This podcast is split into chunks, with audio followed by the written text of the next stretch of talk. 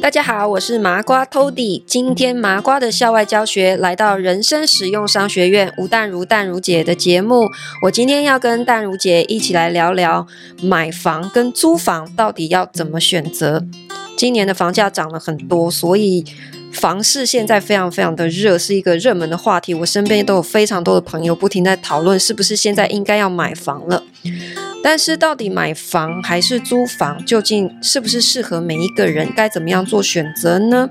什么时候该买，什么时候该租？这个是我今天要跟淡如姐来聊的话题。我们就一起到人生实用商学院去吧，Go！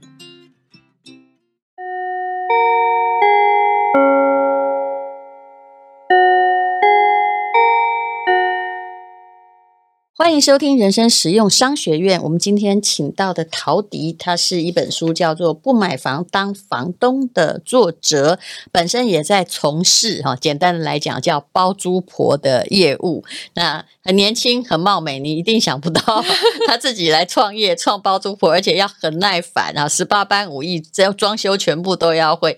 那我们今天就来讲里面的趣味故事好了，比如说他现在主要是经营共生公寓，这在很多大都市都是一种潮流。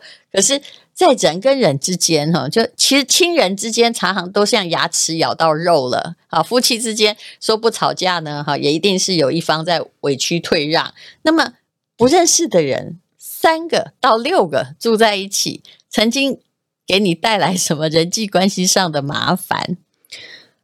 呃，住在一起难免会有摩擦哈。尽管我们前面都在讲说生活公约啊、租客筛选再怎么样，但是每一个人生长的环境都不一样哈，所以难免有摩擦。那有一次是我印象比较深刻，就是说，就是因为公共卫生的问题，因为每个人的那个整洁哈，对于整洁的标准不太一样。对，所以我有一间房子，就是有一个女生，她就是她可能别人觉得她有一点点洁癖。嗯，好，然后其他人就是正常这样，但是他就是，比方说，连那个垃圾桶哈，嗯，他会去检查，检查别人有没有正确的分类，这样，比方说，你不可以把那个塑胶瓶就丢到一般垃圾，嗯、他就是很严格，然后搞到最后哈，室友都有一点点崩溃，这样，他其实蛮适合当大厦管理的，对，那后来我们就想说。一开始这种情况，我们都会让他们先自己去协调，因为我们都要相信成年人哈有自主管理的能力，他们自己先去沟通。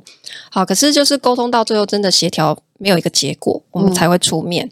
啊，这时候我们去就是，其实我们有上过那个幸福心理学，所以我们就把那一套哈拿出来应用，就是去现场哈，大家坐下来，然后我们现在先玩一个小游戏。他们就傻眼，本来包租婆的才能要这么大？哎、欸，真的是不是十八般武艺 还要会这个？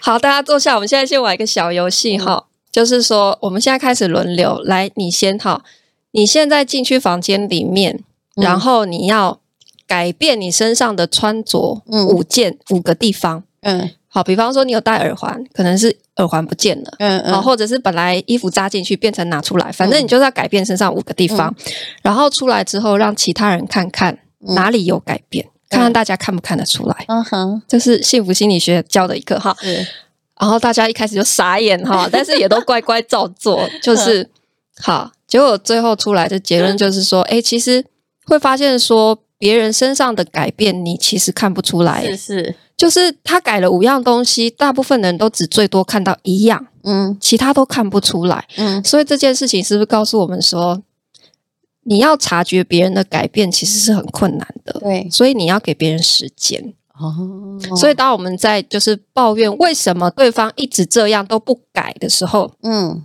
其实对方有可能他有努力在改了，对，只是你看不出来，只是你看不出来，改到你看得出来已经是圣人了。对，所以我们现在能不能来协调？就是说，嗯、诶，因为那个女生以前她就是很很急哈，她只要一看到什么事情不对，她就立刻就在群组里面赖，然后就是开始噼里啪啦，哦、然后大家变成别人的压力源。对，所以其他人压力很大。我们现在能不能改一下？就是说。当你开始又发现对方好像你没有感觉到他的改变，我们可不可以等一个星期？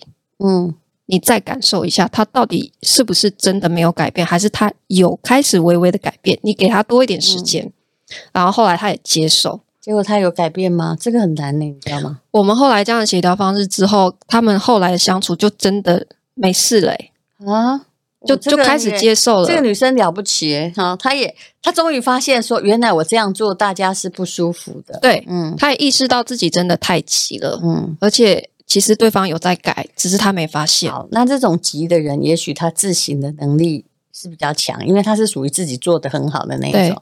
可是就是有很烂的那种，就是我这以前遇过一个哈，就是等于是我那时候想说，我就我那时那时候还年轻，我租的房子就多了一个房间，于是我就想就让一个哎，等于是就某某个人的小孩了，我妈妈朋友的小孩来住。我后来觉得我也。够了，你知道吗？就是我不算是很整洁，但 是正常。他呢，走过他房间会有臭酸味。有一天我找我的衣服找不到，嗯，原来呢，他就是衣服没没东西，就是没得洗，他就很开心的把我衣服拿去穿，然后。因为其实我平常真的蛮大方的，我会觉得没关系。我如果没穿，你你拿去。但是他穿完他也没洗，就一整堆堆在他的床上，然后发出一种酸臭味。我其实到那一刻我是崩溃的，嗯，这一定崩溃的，嗯，是不是？这一定崩溃啊！但你说勤快的容易改，这种懒的人他是家庭教育的问题啊，嗯，是是是，对啊。我之前还遇过，就是他就是很脏，他就是我自己以前大学的时候合租的房子有遇过，嗯，所以我才会现在做租房的时候才会去制定那一些我说是游戏规则啦，就是事前让他知道我们的生活公约是什么，就可以很有效。那个家务主任。我大学的时候合租，真的有住过很脏很脏的室友，我真的也是蛮崩溃的。你住过多脏？来，我们要不要变变看？我跟你讲，我因为我我为什么说你今天来我家？你知道，我说我需要很大的生活空间。嗯，事实上这是一种反动，因为我念这个，我从来没有自己的房间，然后。念这个北女的时候，我住在八到十六个人的宿舍，台大也一样，嗯，就一直都要配合大家，只要有人熄灯，你就不能开灯，对对对对对。然后有人在听音乐或怎样，你就会打扰，当然我也会打扰到别人，所以我后来就觉得说，人生最重要一件事情就是赶快脱离宿舍集体生活。我是住一点我就受不了，对不对？然后超过十点之后，你就被关在外面，心里想说啊，这样是要我跟男朋友出去这个 住吗？对，就进不去，你不让我回来的。以前台大也管得很紧，对对对。你你 不好意思，需要你可不可以通融一下？不然，请问我现在要怎么办？对不起，那时候住哪个宿舍？我我那时候住顶楼还会一直漏水。哎，我后来前面住的宿舍是啊，你也是法学院的对？本来有先住女八，然后住女四，我都住一楼，一楼财产，我都住在大门口旁边。好像算比很的没有，你们很很也是日剧时代盖的，对对对对。但我住一楼，哦，我住顶楼，所以。我外面下大雨，里面就下小雨，真的哈、哦，很惨。但我跟你讲，一楼并没有比较好，因为我每次都住在大门进去的那一间，然后就会很吵。是，所以我也是住一年我就搬出去。后来就是有一次，有一年跟几个大学同学在外面合租房子，哈、嗯，就是在。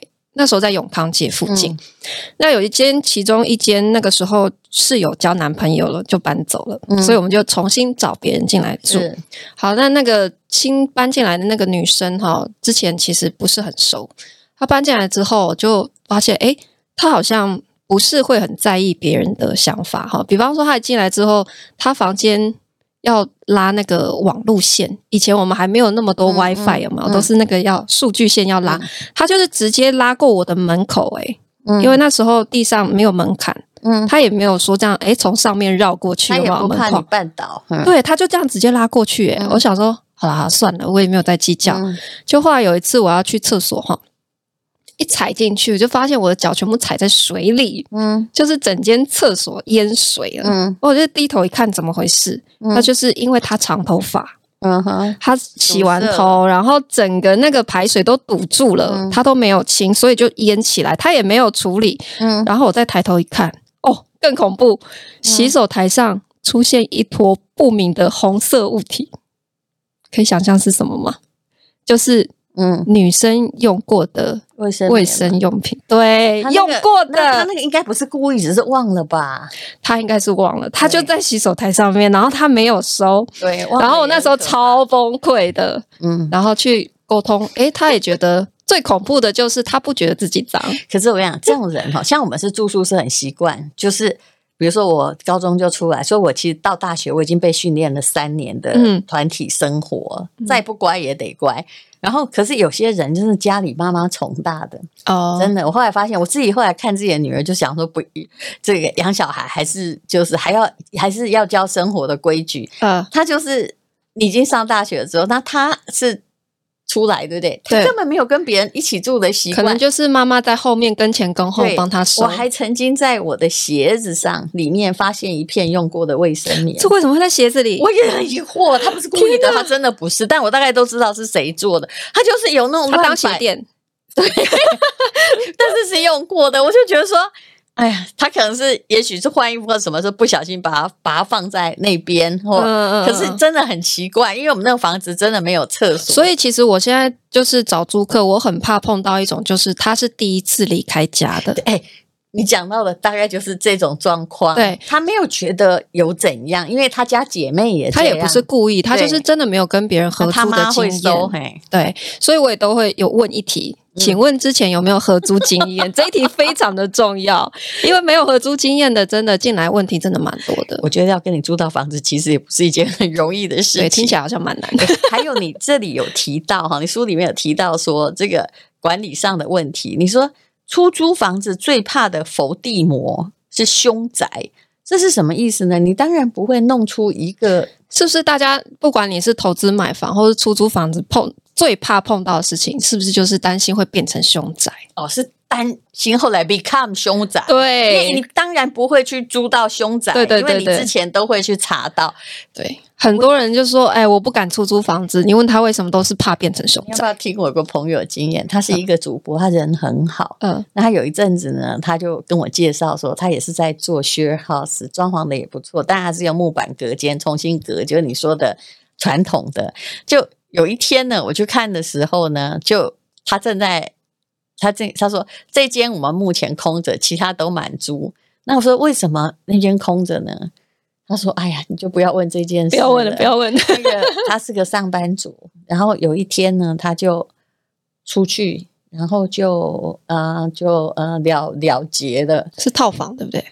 他就是他是 share house，就是那里那一户老房子里面有。”大概六间，那五间都有人，那那间是空着，但他没有在里面怎样，他是出去怎样哦。然后到最后呢，大家因为他的是是家乡父老的很远，是老是房东去收尸，哎，嗯嗯嗯嗯，那房东也觉得他很可怜，可是他所有东西都在那个房间里面。后来他想说，那这算不算凶宅呢？如果我把他这间。以法律上面定义来讲，不算，不算，对不对？对，可是他后来就把它把它锁起来，干脆做做储藏室或者什么。哦，就是心理上面还是会有那个介意哈。所以我觉得大家最怕凶宅这件事情，呃的情况之下，我觉得在 share house 里面，我们会去很强调，就是室友之间的情感连接啊。嗯，就是说。我们为什么叫做 share house？它跟传统的雅房有什么不一样？哈，或者说跟套房有什么不一样？就是我们室友之间彼此是，他会有很多的交流。你这根本就是在经营幸福心理学公社。我就是怎么样，要随时注意到对方的情绪。因为我我以前在大学刚毕业那几年，我真的也是住过，就是很像公寮那样子的雅房，嗯，就是。呃，房东他没有在筛选租客，谁来他都租。然后我回去其实都觉得压力很大，我也不想跟里面的任何人说话，我就是躲在房间。对，而且里面又来了谁也不知道。对，就是龙蛇杂处的，男男女女都有。对，我我现在做的就是我要去打破这样子的一个、嗯、一个传统啦，就是说，可是你也没有规定说这边收女生，那边收男生。我男女不拘，但是职业啊。各方面会去做一些筛选，尽量让志同道合的人住在一起。哦、所以，其实我有很多房子的租客都变成非常好的朋友。比如说，这边刚好就是金融圈，对不对？对他们聊得来。我甚至有一间，要他让他们的工作相差的过远，年龄也不能差异太大，嗯、会会会有代沟。那我有一间房子是有两个女生，她们后来还一起创业，就是一个是香氛师。一个是花艺师，嗯，然后他们刚好一拍即合，就是哎，我们一起来做一个品牌。嗯、有没有刚好一起结婚的？结婚呃，有变成情侣搬走的。那就祝福喽。对、嗯、对，但这也是蛮麻烦的，不过可以没收他们的那个 押金，就美事一桩啦，这样子。那为什么我觉得就是室友之间要有互动很重要？因为在我的 share house 里面，其实我我真的没有处理过任何一个非自然身故。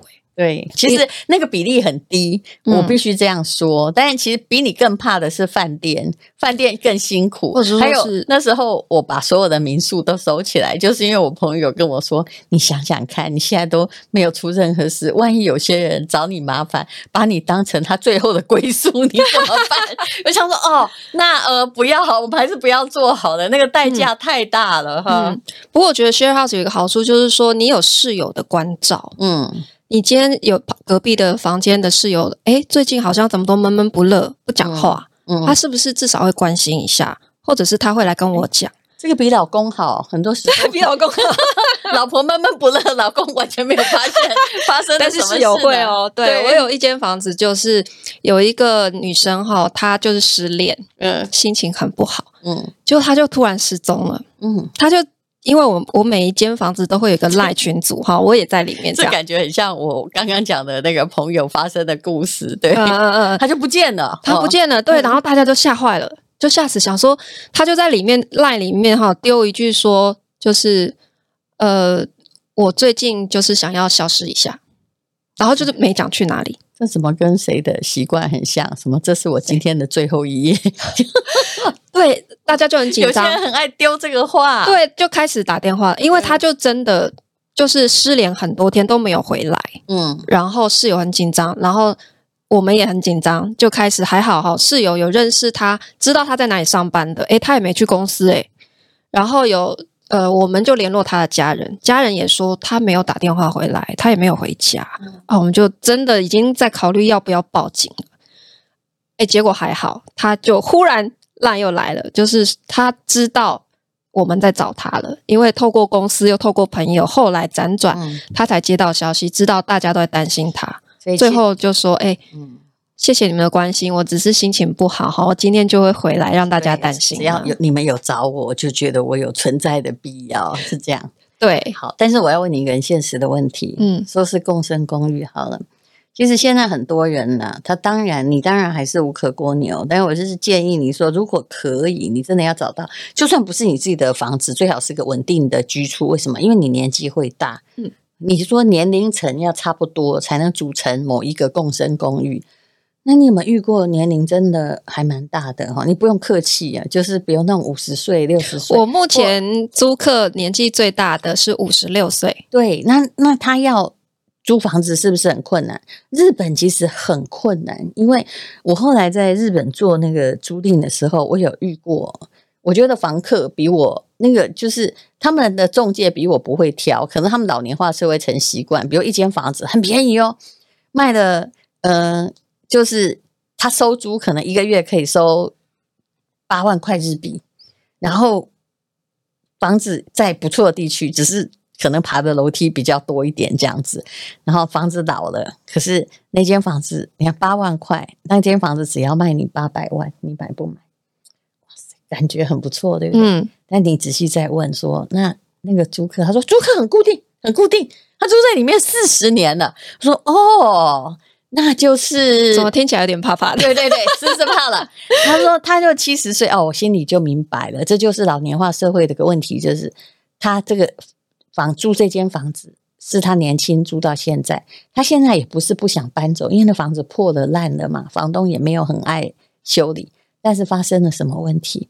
因为他没有办法，因为。日本的法令是你没有办法因为他年纪大把他赶走，嗯，可是你可以因为他年纪大而不租他，嗯哼，所以他租不到，他如果买不起房子，他又是个单身，哈，其实就是让夫妻也一样，没有人要租房子给老人家呀，是是嗯是，这是一个问题啊。但是我有时候也会，很多人谈到就是到底应不应该要买房，很多人会就是说，因为你老了会很难租到房子，但是我会觉得说。我现在问一个三十岁的年轻人好了，我问你说，可是你知道你老了喜欢住什么样的房子，或是你老了一定会住在这个地方吗？呃，都都不会，其实都不一定，对不对？必然，对对对对对。所以我会，其实房子只是理财工具，对，对一个人，对对对。所以我会觉得说，我觉得要买房这件事情是没有错，就是说它是一个理财工具，它建立你的资产哈。可是。真的不一定要执着于你现在买房是要自住，对，还有现在，所以很多人去搞一个，就是说他永远还有房价其实是会随着通膨上涨的。我不是鼓励大家买房子，可是哈，有些人像我看到我们这样的，就五十几岁的，他到现在都没间房子，为什么？他眼睛永远在看地保啊，你知道？可是我只是一个举例，可是他永远赚不到那么多的钱，嗯，你知道？就是他的理想过高。一直在想啊，这个地方我买了这房子，我就要住给他天荒地老。对，其实那个大概都在天堂。嗯、对，所以我现在身边也有很多就是住在台北市的朋友在说，哎，怎么办？好想买房哦，可是台北又买不起。是，我都会跟他讲说，那你为什么一定要买台北市？是你，他才说，哎，对啊，我。为什么大家又执着要买台北市？其实你的做法应该是这样：你在台北市租房，那你有一间房在收租，很可能就是像你说的，你并没有住在你自己的 所有的房里，但你选择住在一个比较好的地方。也许你去住 share house，但是你心里是有底的，至少你当发生什么事的时候，有东西可以贷款。就是我是在我可负担的区域范围，我有买房。嗯但是我一样是出租给别人。嗯、那因为我自己的现在的工作关系，我必须住在台北市的蛋黄区。但是这里的房价太贵，嗯、我选择用租的。是，所以我觉得租房还是买房弹性的方式，啊，对，是要很弹性去思考的。嗯，所以我觉得双北市现在的房价真的其实是买不如租。是因为像我自己现在租的房子三万块钱，嗯，可是我如果要买下它，嗯、我的贷款其实七八万跑不掉的。而且你对啦，那个房子大概投报率很低啦。投报率现在在双北市出租是完全没有投报率的。那你可能如果你故乡哈有什么房子，你也可以把它租出去，你可以用呃以。以你的这个租房换你的住房，没错。嗯、用其他地区就是租金投报比较高的租金收入，其实也可以支持你住在台北市嘛。其实就是弹性一点，你就知道你不一定要住在你的房子里面。对。可是我还最后要问你问题是：那五十六岁的你是为什么要租他？哦，这个真的很特别。我我平常其实 我这样讲很残酷，但是大家不会骂我，因为呃，这就是我的年龄吧？怎么样？他是因为他女儿本来是我们的室友。他女儿住在里面，然后刚好空出一间之后，他的爸爸他是在银行上班。从南部调来台北，刚好也需要地方住，嗯，所以他女儿就拉他爸爸一起来住我们的 share house，所以他们很有趣的就是照顾，嗯，他们也没有想说，哎，两个人一起父女嘛，就去租两房，没有，哎，他们想说这样也很好啊，有有其他室友，然后我们就各住一间，然后爸爸也没有要帮小孩出房租的意思。我感觉我本人垮哈，父女也比较不会有争执，爸爸也比较不会。我觉得这搞不好是妈妈的计谋，他又可以就近。看着 可以看着，对不对？对对对对对。好，那这个包租婆有非常非常多的智慧，谢谢陶迪，谢谢大荣姐，谢谢大家。